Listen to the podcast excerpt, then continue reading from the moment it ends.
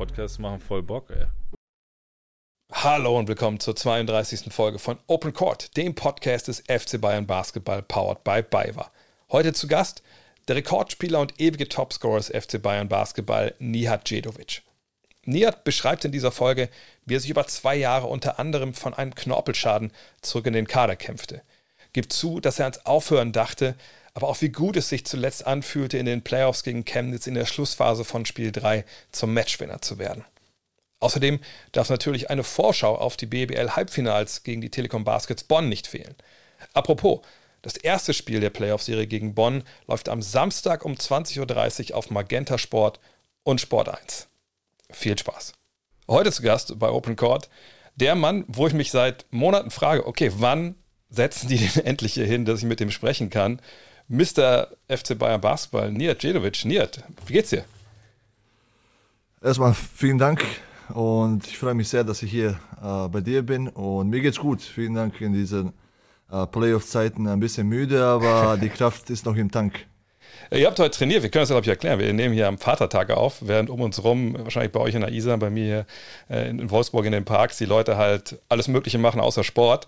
Habt ihr heute schon trainiert? Wie, wie war denn das Training? Ja, wir haben trainiert. Wir äh, traditionell trainieren wir jeden äh, Feiertag und heute auch. Also ja, wir müssen uns vorbereiten für, das, für die Spiele gegen, gegen Bonn und äh, ja, von den Vatertagen haben wir nicht viel, da wir äh, uns äh, vorbereiten müssen. Gab es denn wenigstens zu Hause heute Morgen irgendwie ein kleines Präsent für den Papa? Ja, gestern noch, äh, direkt aus dem, äh, aus dem Kindergarten gab es Geschenke für den Papa und äh, wie immer die Kinder wissen, wovon es geht und wenn der Papa zum Training gehen muss, dann verstehen die es überhaupt nicht. Ja, ich muss auch immer erklären, warum Papa jetzt hier mal erstmal in sein Homeoffice geht und äh, jetzt mal genau. zwei Stunden weg ist. Aber so ist es halt, wenn man arbeiten muss. Du sprichst es an, die Playoffs ähm, laufen. Ihr habt in der ersten Runde gegen Chemnitz gewonnen, äh, Sweep 3 zu 0. Und ähm, ich habe das äh, dritte Spiel mir angeschaut und in den letzten vier Minuten habe ich mir folgende Sachen äh, notiert. Block Jedovic, Rebound Jedovic, Dreier Jedovic, Dreier Jedovic. Äh, und das war eine knappe Partie und ich dachte, krass, wie lange habe ich das eigentlich nicht gesehen, dass Nihat Jedovic so Basketball spielt wie, wie Nihat Jedovic. War das was Besonderes für dich, diese, diese Schlussphase dann in diesem dritten Spiel? Oh ja, wie du gesagt hast, diese Sequenz von zwei, drei Minuten, glaube ich, die du ansprichst, war etwas, wo ich ja auch in der Defense und äh, in der Offense im Spotlight war und ich habe das gut ausgenutzt, aber äh, man muss auch, auch sagen, dass es äh, eine Zeit von, von harter Arbeit und, und äh, vielen Verletzungsproblemen und dann kämpfst du dich, äh, kämpfst du dich da und hoffst, dass du äh, irgendwann äh, diesen Moment wieder erleben kannst, den ich, den ich in Chemnitz er erlebt habe. Und da freust du dich riesig drauf, weil ein paar, Mo paar Monate äh, vor den Spielen in Chemnitz sicherlich, dass, äh, dass ich auch Zweifel hatte, ob es jemand, äh, jemand wieder passieren wird oder, oder nicht. Aber klar, ich bin glücklich und jetzt habe ich auch eine Verantwortung, dass ich so weitermachen muss. Ja, genau, das meine ich. Bei der Leinzeit reden wir natürlich noch ein bisschen genauer, aber während es passiert ist, du angesprochen, zwei, drei, vier Minuten, hast du da irgendwie im Hinterkopf das gehabt, dass das ja jetzt gerade passiert oder ist das alles so im Moment so am Fließend, am Laufen, dass, dass du an gar nichts anderes gedacht hast als an das Spiel?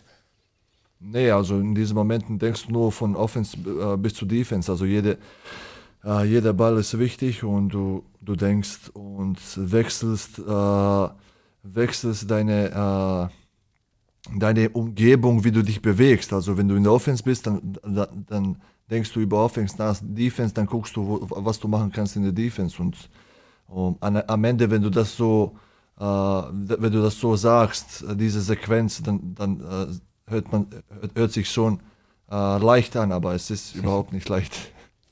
Am Ende hast du dann noch diese Geste gemacht, schön die, Hand am Ohr äh, bei deinem zweiten Dreier, der ja im Endeffekt auch die Entscheidung war. Äh, wo, wo kam das her? Ich glaube, das ist typisch ich. Kann, wenn es von jemandem kommen muss, dann ist es von mir. Jetzt, äh, du hast deine Leidenszeit schon angesprochen. Ich habe hier einen O-Ton von Andrea Trinchieri, den ich, den ich gerne abspielen möchte an der Stelle. You know, after two tragic years for his body, okay, he's trying to help the team, every game is more rhythm for him. It's never easy for a player like him to don't play for two years and then be with the right rhythm on the court. But he was good. I hope that he's gonna help us a lot again. Ja, das hoffen wir sicherlich alle. Und du hast schon ein paar Mal darüber gesprochen, jetzt über diese lange Zeit. Nimm doch die, die Fans nochmal mit. Was ist in diesen zwei Jahren passiert, dass du nicht so viel Basketball spielen konntest, wie du eigentlich wolltest? Ehrlich gesagt weiß ich überhaupt nicht, äh, äh von wo es kam und, und, und, was sind die Gründe von, von, meiner Verletzung. Also es war ein Mix aus, aus allem. Ich kann mich nur also erinnern, klar, in der ersten, die erste Verletzung etwas am Knie und dann hatte ich Probleme. Etwas hat mich hat mir Probleme gemacht beim Laufen und beim Spielen und dann äh, das war vor der Corona vor der Corona Krise und da bin ich auch nicht mehr zurückgekommen für die für die Bubble hier, dass wir mhm. in München gespielt haben. Die nächste Saison haben wir angefangen, alles war okay und bis äh, bis ich nicht dasselbe Gefühl in anderen Knie gespürt habe, dann habe ich mich auch äh, versucht durch die durch die Schmerzen zu quälen, zu spielen und dann musste ich im Nachhinein äh, eine OP machen. Äh, es, es, war ein Knorpelschaden und da musste ich wieder Pause machen. Und da kam ich zurück für die Playoffs, aber das war ohne Training, ohne, das war nur der Wille, nur da zu sein. Also das war mhm. überhaupt keine Vorbereitung vorher. Also direkt kann man sagen, von den OP-Tisch direkt in die Playoffs. Und klar, und dann von, von, von dieser Saison her, von dieser Saison an habe ich versucht, äh, meine Form zu finden, wie der Trainer es gesagt hat. Es ist niemals leicht für einen Spieler, der äh, aus einer MVP-Saison rausgeht und dann in die Verletzung direkt rein und dann in diesen, äh, in diesen ganzen Problemen versucht zu schwimmen und dann sich irgendwo da zu suchen. Und es immer in meinem Hinterkopf war äh, die Form, die ich, die ich hatte. Und ich wollte immer die Form wieder zurückhaben. Klar, von, äh, wenn ich morgens aufwache, wollte ich wieder, dass ich der Alte bin, aber es war niemals äh, Stand der Dinge. Äh, ich glaube, jetzt dieser Weg, den ich gehe, ist, ist der normale Weg. Also man muss sich von Tag zu Tag äh, arbeiten, man muss da sein und dann kommt dieser Moment wie in Chemnitz oder in den letzten paar Spielen, wo, wo du das in Spiel entscheidest. Aber das ist richtig viel, viel harte Arbeit und viel, viel Geduld und dann äh, durch viele Tiefen zu gehen und dann hoffen, dass, dass der Tag irgendwo, irgendwann irgendwie kommt. Ja, du sprichst eine Sache an, glaube ich, die, die, die Leute, glaube ich, gar nicht so präsent haben. Weißt du, wenn du dir ein Bein brichst, dann weißt du, okay, nach sechs Wochen ist das alles wieder okay, dann muss ich zwar Reha machen und dann, dann kann ich wieder, wieder voll Basketball spielen. Aber wenn man nicht wirklich weiß erst, okay, warum tut es eigentlich weh, dann kriegt man so eine Diagnose wie Knorpelschaden, was ja auch so war, ist einfach so, so eine Horror-Diagnose, wo man ja weiß, okay, so richtig viel kann man da eigentlich gar nicht machen. Ähm, und man sich dann mal rantasten muss und rantasten muss. Und du hast angesprochen, du warst der Finals-MVP ähm, gegen Alba damals 2019 und, und dann passiert das. Hast du zwischendurch ähm, auch so ein bisschen vielleicht den, den Glauben zwischendurch auch schon mal verloren, dass es wieder auf, auf dieses Level gehen kann?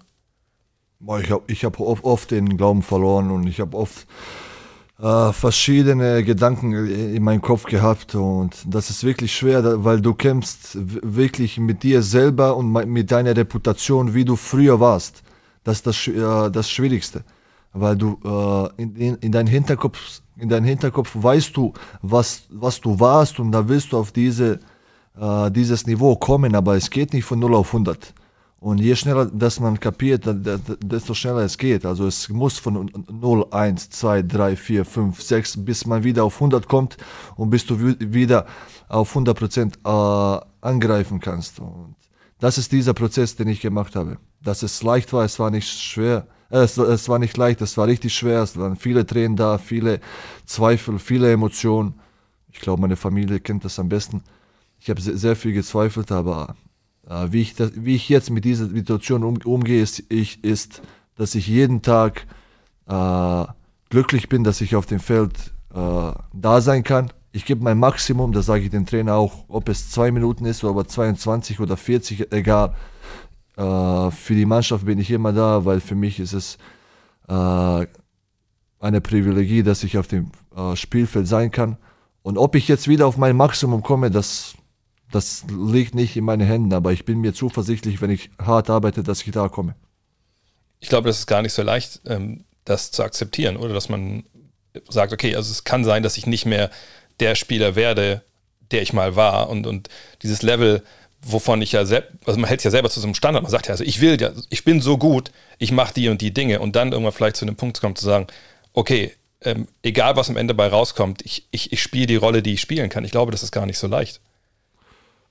Weißt du, wenn, wenn du wenn du dich gut fühlst, dann gehst du raus und spielst nur Basketball und versuchst, versuchst dein bestes Basketball zu spielen. Aber wenn du Probleme hast, dann gehst du erst raus und äh, fängst an, zu, dich zu bewegen, dann siehst du, wie du dich bewegen kannst. Ob du jetzt auf 50 Prozent, 60, 70. Aber jetzt äh, kann ich dir sagen, dass ich wieder rausgehe, habe keine Probleme und ich fühle mich gut. Und jetzt steigere ich mich. Ich habe den Willen und ich habe den Ehrgeiz. Ich weiß, was ich bieten kann und ich werde äh, äh, mit Gottes Hilfe auch auf diesen Punkt wieder ankommen, wo ich sagen kann, okay, das ist mein Maximum, den ich hatte. Du hast schon deine Familie angesprochen. Ich kann mir vorstellen, dass es auch nicht einfach ist für die Family, wenn, wenn der Papa, der sich ja, wie gesagt, über eine ganz bestimmte Sache, über seinen Job definiert, was ja viel mit Leistung und, und, und, Adrenalin und alles zu tun hat. Und wenn das auf einmal nicht da ist und, und du selber zweifelst, du hast Tränen angesprochen und doch äh, gewisse depressive Phasen, wie schwer war das für deine Familie, dich da auszuhalten in dieser Zeit? Es war schwer, klar. Die haben versucht, sicherlich äh, mit, mit anderen Dingen, äh, mit zwei Kindern und mit anderen äh, Sachen, die nicht mit Basketball zu tun haben, dass ich ein bisschen über das vergesse, aber du kannst das niemals vergessen, weil am Ende des Tages musst du zu diesem Training gehen, du musst zu diesem Spiel gehen und du musst verletzt spielen mit Problemen. Also das, das kann niemand, das kann niemand für dich machen. Egal was du außerhalb äh, des Spielfelds machst, okay, du hast diese zwei, drei Stunden Spaß mit den Kindern, mit Frau, bla bla. Aber du musst wieder zum Training gehen und du musst dich wieder quälen. Also.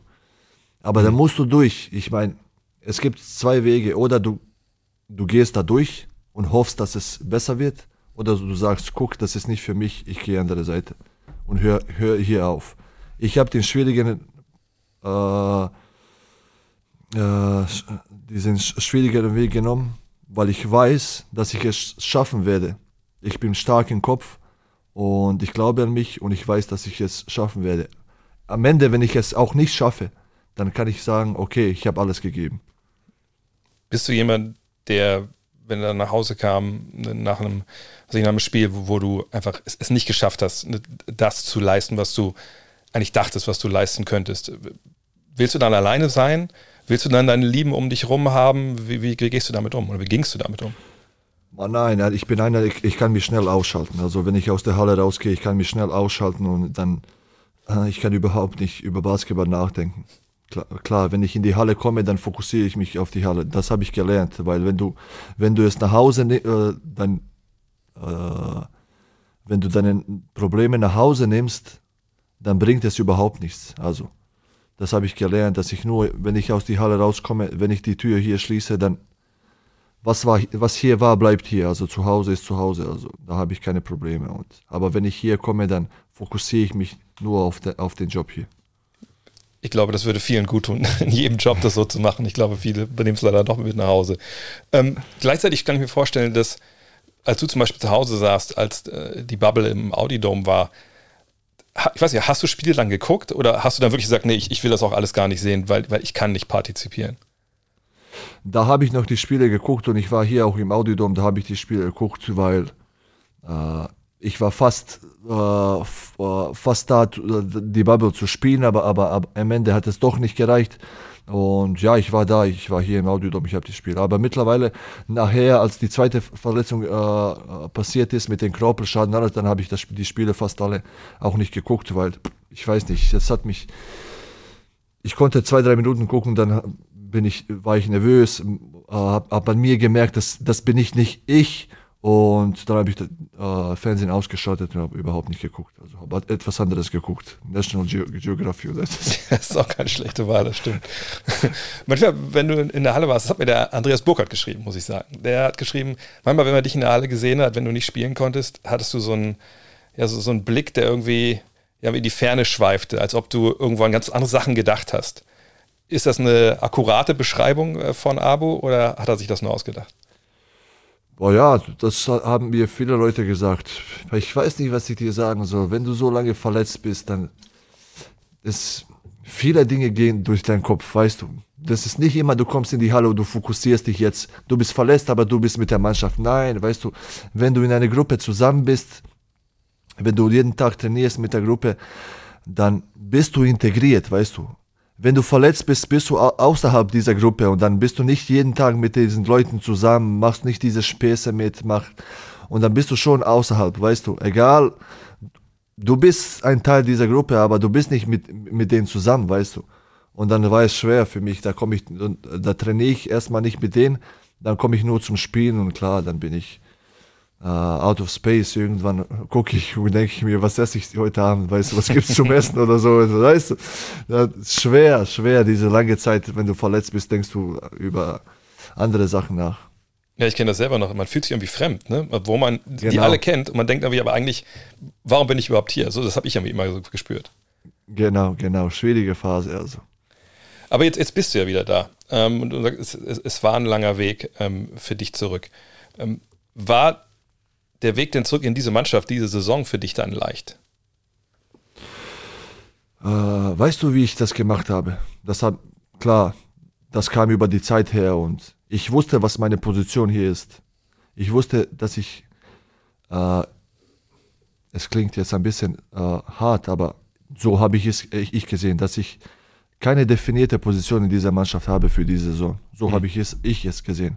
Und ich wusste, dass ich jedes Training und jedes Spiel, egal wie viele Minuten, alles geben muss. Also wie ein Juniorspieler, weißt du, der erst in die Mannschaft kommt. So habe ich mich gefühlt und so war meine, meine Mentality, weil ich weiß, Trainer kennt mich noch nicht, weil ich habe nicht das Beste ihm gezeigt. Deswegen kann, weiß er noch nicht, was ich ihm geben kann.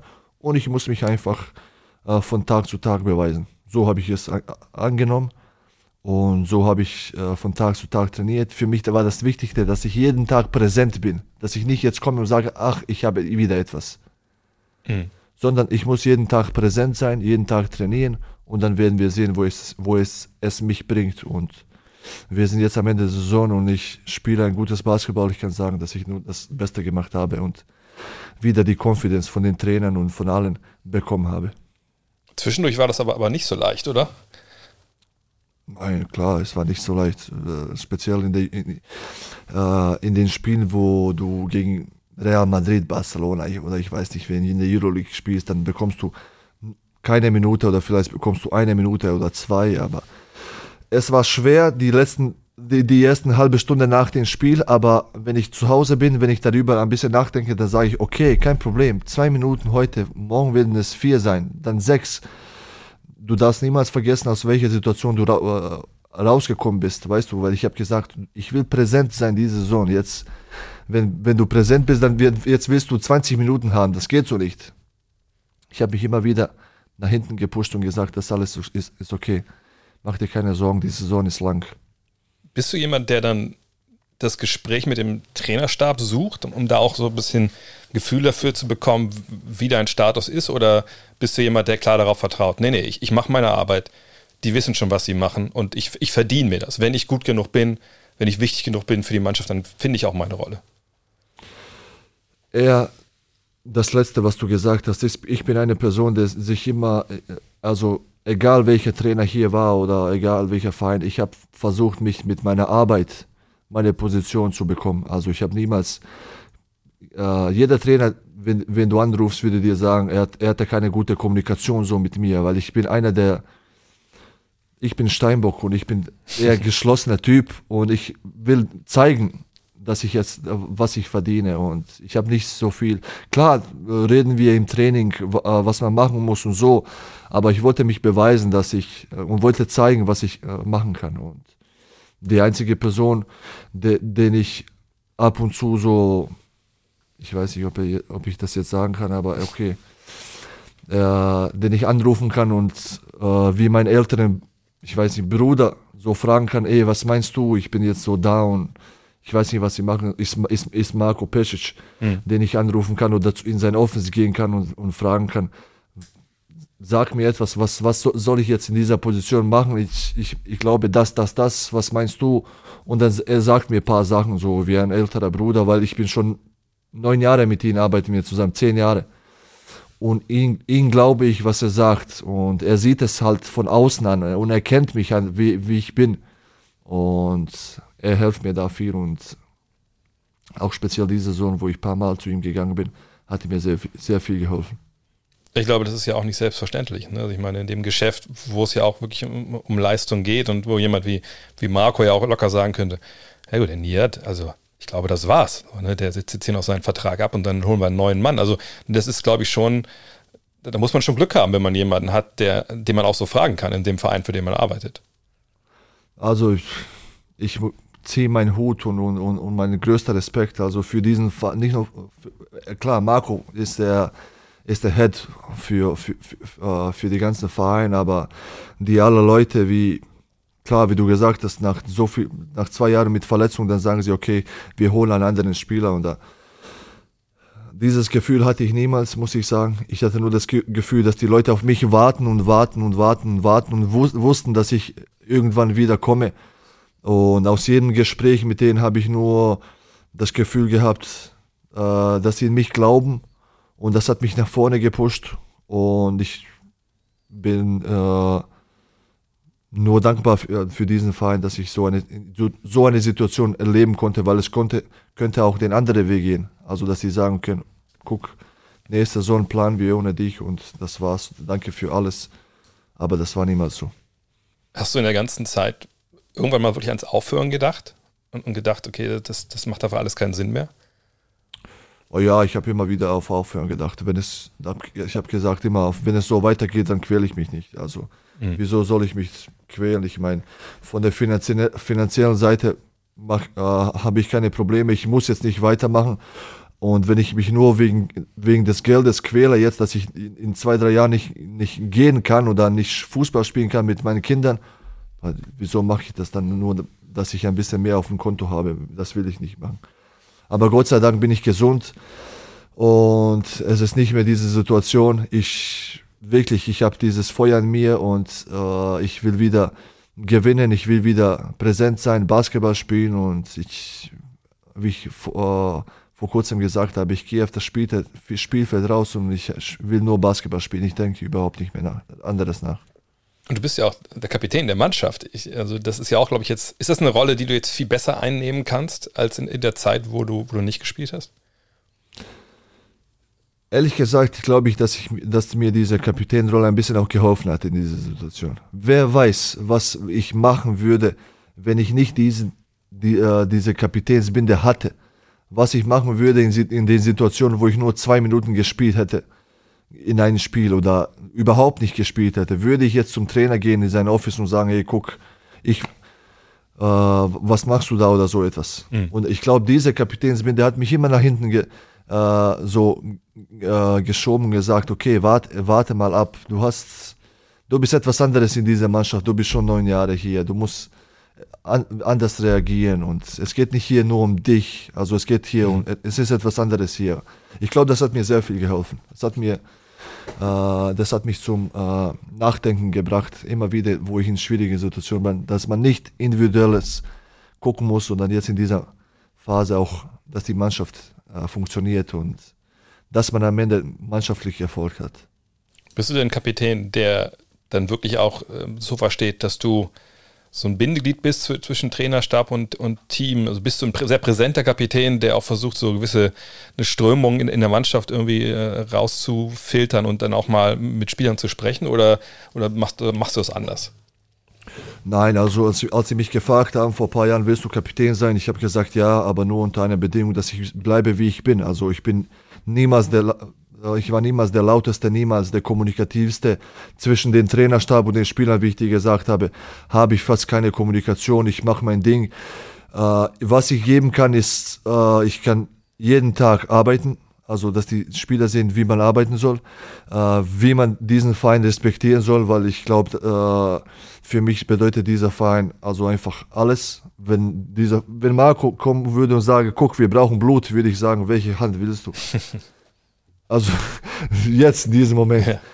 Das, das kann ich den Spielern präsentieren. Und klar, auch auf dem Spielfeld, wenn es ein bisschen so eng wird, kann ich äh, ein bisschen auch lauter sein. Aber dass ich jetzt einen Polizisten jetzt hier spiele von Tag zu Tag und gucke, was jemand angezogen hat oder was jemand gesagt hat und wir sind hier all, alle Männer mit Familien und ich glaube, jeder muss Respekt für äh, seinen Job zeigen. Und, aber ich werde diesen äh, Verein repräsentieren in den besten äh, möglichen, äh, äh wie man sagt, äh, bestmöglichen ja, Art und Weise. Way. ne? Art und ja. Weise, genau, wie man es kann. Also das, das werde ich machen.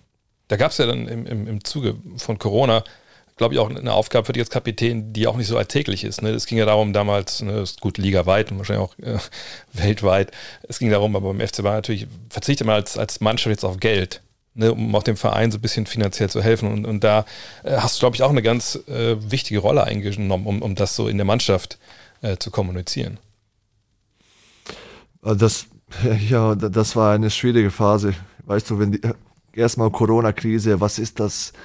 Wie soll man damit umgehen? Dann kommt der Verein und fragt äh, nach, nach Geld und dass wir jetzt haben wir auf einmal Geldprobleme. Was ist denn das? Weißt du, mhm. du bist jetzt gewohnt, jeden 28. dein Geld ist auf deinem Konto, du musst überhaupt nicht gucken. Das war eine schwierige Phase und dann auch mit den Spielern zu reden. Guck, das war schwer, aber was ich machen konnte, ist das, was ich dir gesagt habe. Ich konnte ein Vorbild sein und sagen, guck, kein Problem, ich gebe meine äh, Summe hier für den Verein. Wenn jemand will, kann mich verfolgen. Wenn jemand nicht will, das ist seine eigene Entscheidung. Und äh, erstmals haben wir es mit äh, gemeinschaftlich gemacht.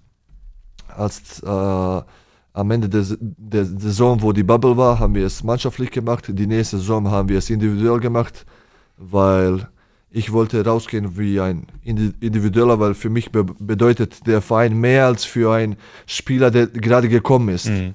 Und ich wollte meinen Antrag für diesen Verein machen und weil ich spüre einfach etwas mehr für diesen Verein. Und dann habe ich, hab, ich geholfen, klar. Und das war das Mindeste, was ich machen konnte in diesen, in, in, diesen Zeiten. Also das Mindeste. Das hast ja schon sehr, sehr oft gesagt, was der FC Bayern Basketball äh, bedeutet.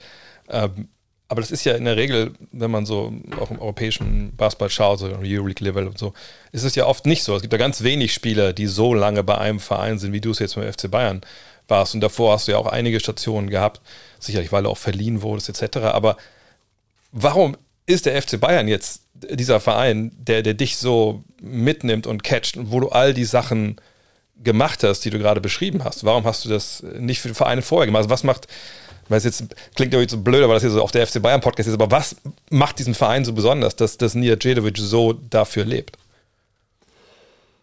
Ich weiß nicht, ich glaube, hier habe ich mich gefunden. Also ich war mit 17 Jahren bin ich äh, aus meinen, meiner Heimat Bosna Sarajevo nach Barcelona gegangen und dann äh, war ich hier ausgeliehen, da ausgeliehen, äh, Roma, äh, Galatasaray, Alba Berlin.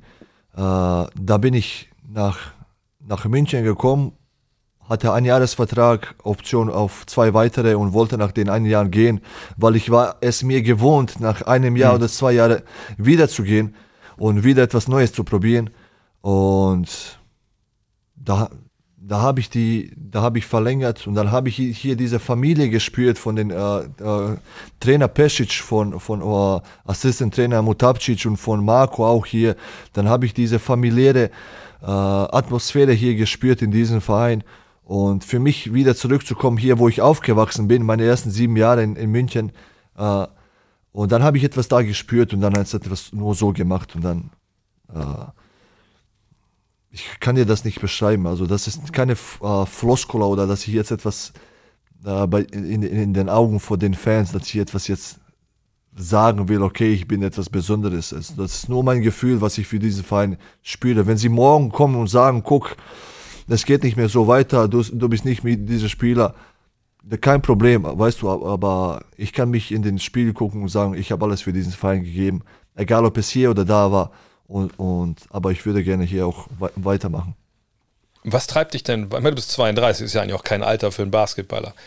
was treibt dich denn an, überhaupt noch Basketball auf diesem Level zu spielen und dich durch die ganzen Verletzungen durchzuarbeiten und so. Weil du hast schon Meisterschaften gewonnen, wie gesagt, finanziell gibt es auch wahrscheinlich nicht den Riesenanreiz mehr, äh, so gut wie es für dich gelaufen ist in den letzten Jahren. Aber warum gehst du jeden Tag äh, zur Arbeit und warum quälst du dich dadurch und warum willst du wieder der Nia Cedovic auf dem Basketballfeld sein, der du mal warst? Mal gucken, es, es gibt viele Dinge, die, die, die einen Sportler reizen. Also klar, das Größte, was man gewinnen kann, sind Titel. Aber wenige Prozente von den Spielern haben die Möglichkeit, Titel zu gewinnen. Ich hatte die Möglichkeit und ich habe Titel zu gewinnen. Klar, will man jede Saison Titel gewinnen. Aber dieser Reiz, wo du, wo du durch die zehn Monate mit der Mannschaft oder individuell mit dir selber kämpfst oder mit der Mannschaft gegen etwas anderes kämpfst, das ist etwas, das man überhaupt nirgendwo in einem anderen Job hat. Nur, nur durch diese Verletzung, dass ich dir gesagt habe, dieser Kampf mit dir selber, diese hoch und runter, hoch und runter, dein Pushen bis zum Maximum, dein Körper pushen, wo du sehen kannst, wo dein Maximum ist.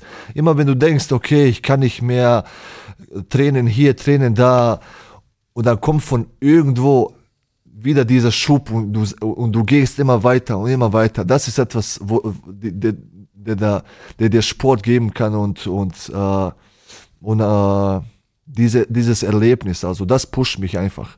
Mal zu sehen, wo, wo mein Körper, wo meine Familie, wo mein Leben bis zum Maximum, weißt du.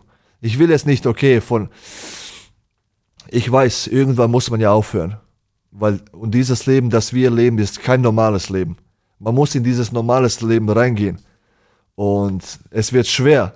Aber diesen, diesen Reiz will ich will ich erleben bis Maximum, bis ich, bis ich kann. Also bis ich, weißt du, bis ich, ja, bis ich kann, ohne Probleme spielen kann. Also ich, klar mhm. bin ich nicht dumm und jetzt ohne Beinen zu spielen oder durch die Verletzung. Das, das werde ich nicht machen. Aber bis ich mich wohlfühle, will ich, das will ich machen. Glaubst du, dass du jemand sein wirst, der mit, weiß mit 45, 50 noch irgendwie freizeitmäßig Basketball spielt? Keine Chance. wenn ich aufhöre, dann würde ich den Ball sicherlich nicht mehr in die Hand nehmen. Das ist, das ist etwas, das ich mir gesagt habe und das wird auch, auch so passieren. Ich werde, bis ich Basketball spiele, würde ich die Zeit genießen. Wenn ich aufhöre, dann etwas anderes. Wie hat dich denn, wir haben dich letzten zehn Jahre, weil du schon gesagt hast, du hast dich gefunden beim FC Bayern. Wie haben dich diese zehn Jahre verändert, so als Mensch? Also war der Niat, der vor zehn Jahren zurückkam nach München und beim FC Bayern angefangen ist, ist das ein anderer, als der jetzt hier vor mir sitzt? War komplett anderer Mensch.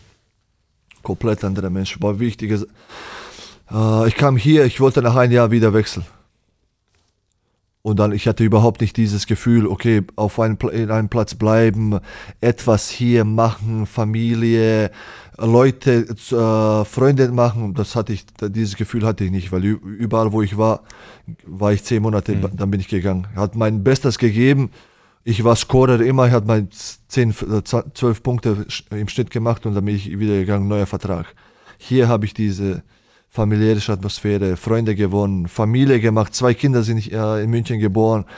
Ich, bin ein komplett anderer Mensch. Dann Kapitän geworden, meine Perspektive verändert, äh, gesehen, dass es nicht nur um individuelle Qualität ist, sondern nur, sondern auch Teamqualität und ja, komplett anderer Mensch bin ich geworden in diesen zehn Jahren. Welche Rolle hat dein, hat dein Glaube äh, bei dieser ganzen Transformation gespielt? Du sagen, du bist praktizierender Moslem. Ähm, hat das auch irgendwie geholfen, in den letzten Jahren auch diesen, diesen Weg zu gehen, diesen Reifeprozess durchzugehen? In diesen letzten äh, zwei Jahren sehr viel. Mhm. Also da habe ich mich auch komplett verändert. Äh, in mir ist etwas passiert, wo ich mich ein bisschen mehr an den Glauben äh, orientiert habe und auch angefangen habe, fünfmal am Tag zu beten. Und das hat mir geholfen, weil ich habe gesehen und ich habe mich gefragt, also wie in jeder, äh, ob es jetzt äh, Islam ist oder äh, katholisch oder ich weiß nicht wer, äh, orthodox, da fragst du dich, du machst halt alles, was du machen kannst. Okay, du gehst Therapie, du machst hier Massage da, aber es klappt nicht einfach, weißt du? Dann fragst du mhm. dich, was kann ich noch machen? Weil Gott schickt dir Signale, weißt du, über, über das, über das, über Verletzung. Guck ein bisschen langsamer in dein Leben, nicht so schnell, weißt du, sondern dann habe ich alles das wie ein Zeichen gesehen. Dann habe ich angefangen und dann habe ich mich gefunden und dann hat alles Schritt für Schritt. Ich sage jetzt nicht das ist für, jemand würde sagen, okay, aber das ist nicht wegen, dass du angefangen hast zu beten, aber für mich ist es, weißt du. Und mhm. ich, du hast mich das gefragt, aber ich, äh, ich glaube, meisten Leute auch die in diesem Fall jetzt wissen nicht, dass ich fünfmal am Tag bete.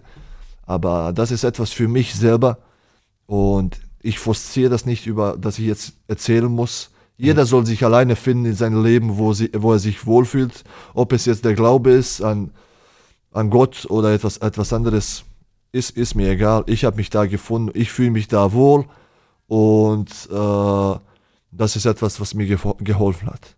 So würde ich dir sagen. Gibt es ein, ein bestimmtes Gebet, äh, irgendwas, eine Geschichte, die dir sehr hilft, wo du sagst, also wenn ich jemandem, der Islam nicht kennt oder der, mich nicht kennt und meinen Glauben nicht kennt, wenn es eine Sache gibt, dem ich ihm erzählen würde, die mir sehr geholfen hat, gibt es da sowas?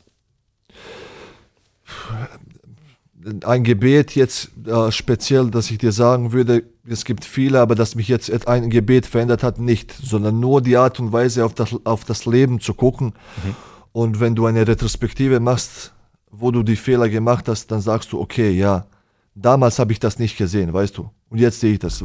Erstmals das, das Leben zu schätzen, weißt du.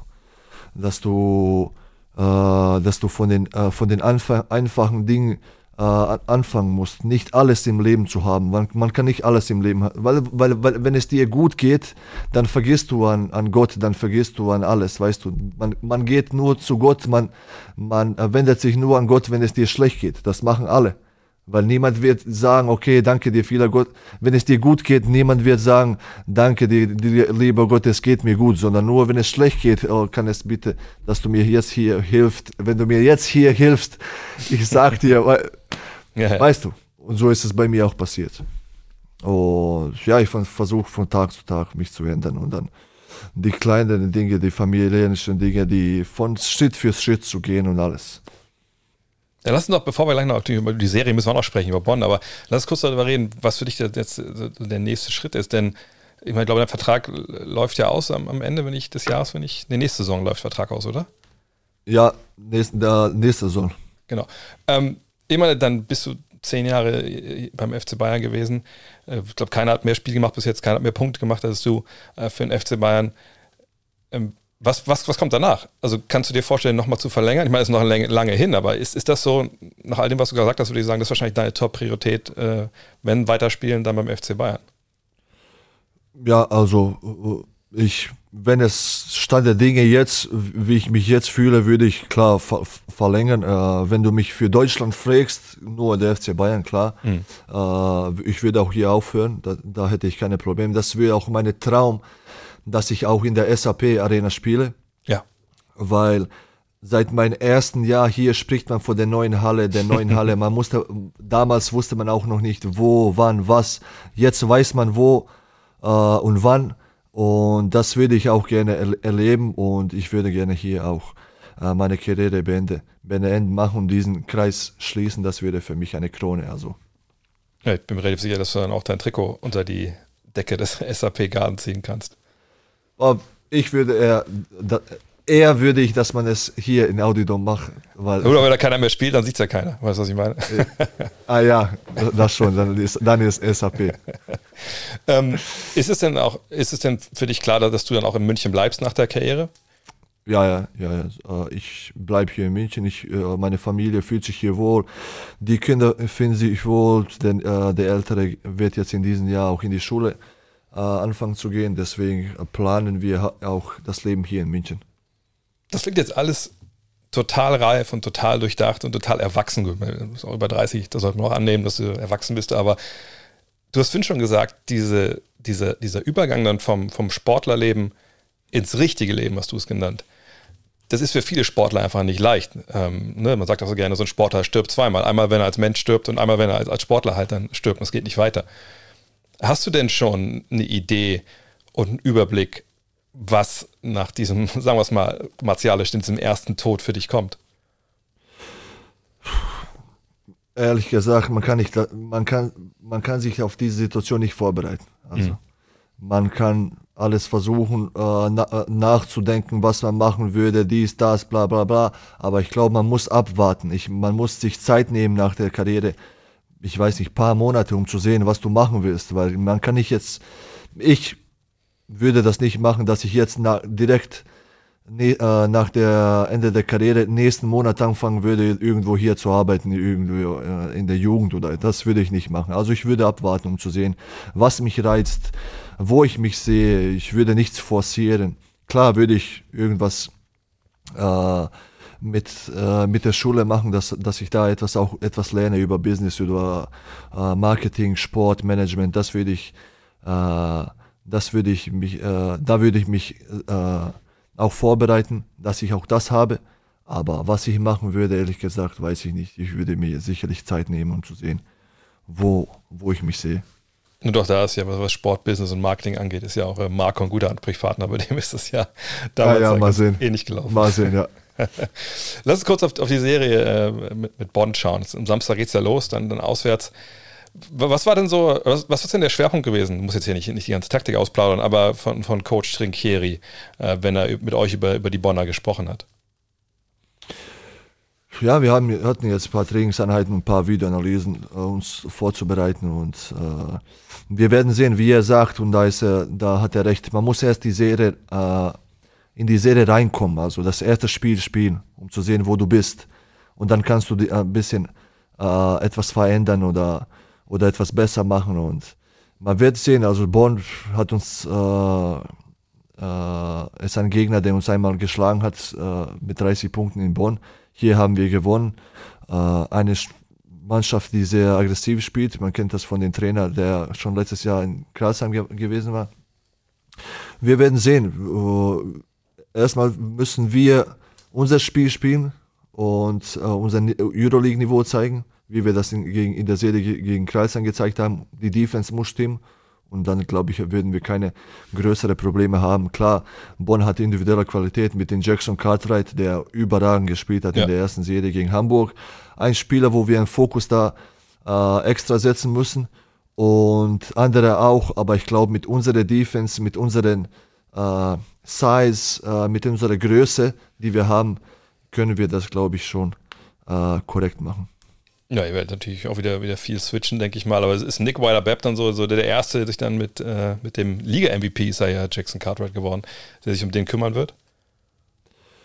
Ich glaube schon, er ist der Erste. Dann haben wir noch, äh, noch ein paar Spieler, die auf ihn äh, sich ab, abwechseln würden. Er ist kein einfacher Spieler, er spielt über 30 Minuten, also muss man da schon ein paar Spieler auf ihn äh, wechseln und äh, man muss ihn auch attackieren. Aber das, das dürfen wir nicht verletz, äh, vergessen. Und ja, ein paar Systeme haben wir. Wir kennen schon den Trainer Trinkieri. Wir haben fünf, sechs Systeme bereit.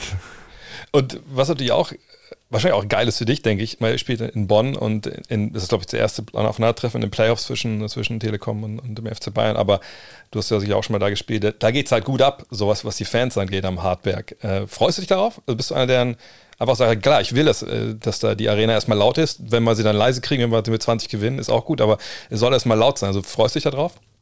Ja, ich freue mich drauf. Äh, man muss sagen, die, äh, die Atmosphäre in Chemnitz war auch sehr, sehr gut. Eine ja. richtige Basketballatmosphäre. Also die Serie war richtig äh, schön zu spielen. Erstmal hier bei uns äh, Fans waren äh, auf, auf, auf dem Niveau, wie, wie, äh, wie, wir uns gewohnt sind und dann eine spektakuläre Atmosphäre in Chemnitz. Ich glaube, das wird auch so in der Serie gegen Bonn sein.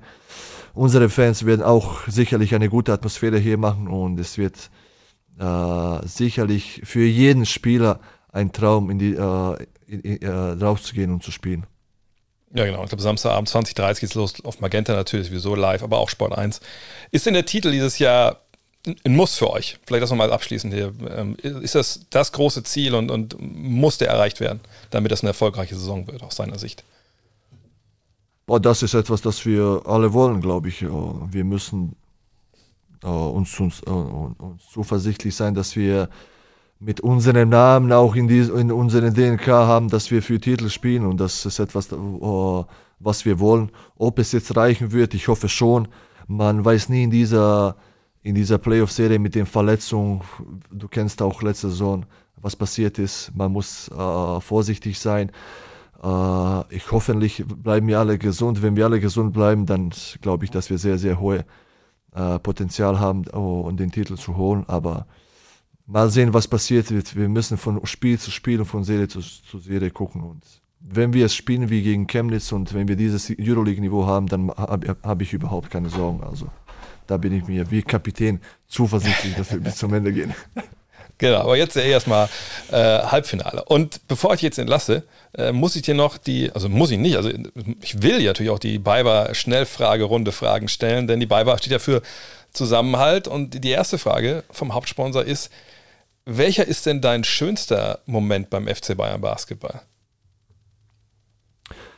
Schönster Moment, viele schöne Momente, aber einer ein schöner Moment, der, vielleicht der erste Moment von FC Bayern, wo wir den Titel 2014 in Berlin gewonnen haben. Sagen wir so, das war das ist der schönste Moment. Das war für den Verein und für alle Leute hier, für Office, kann mich noch erinnern. erinnern. Äh, alle waren da aus dem Office. Ich weiß nicht wie viel, 50 Leute waren, waren aus, dem, aus, aus dem Office. Unsere, unsere Fans waren da. Also 50 Leute klingt äh, wenig, aber für uns war es sehr viel.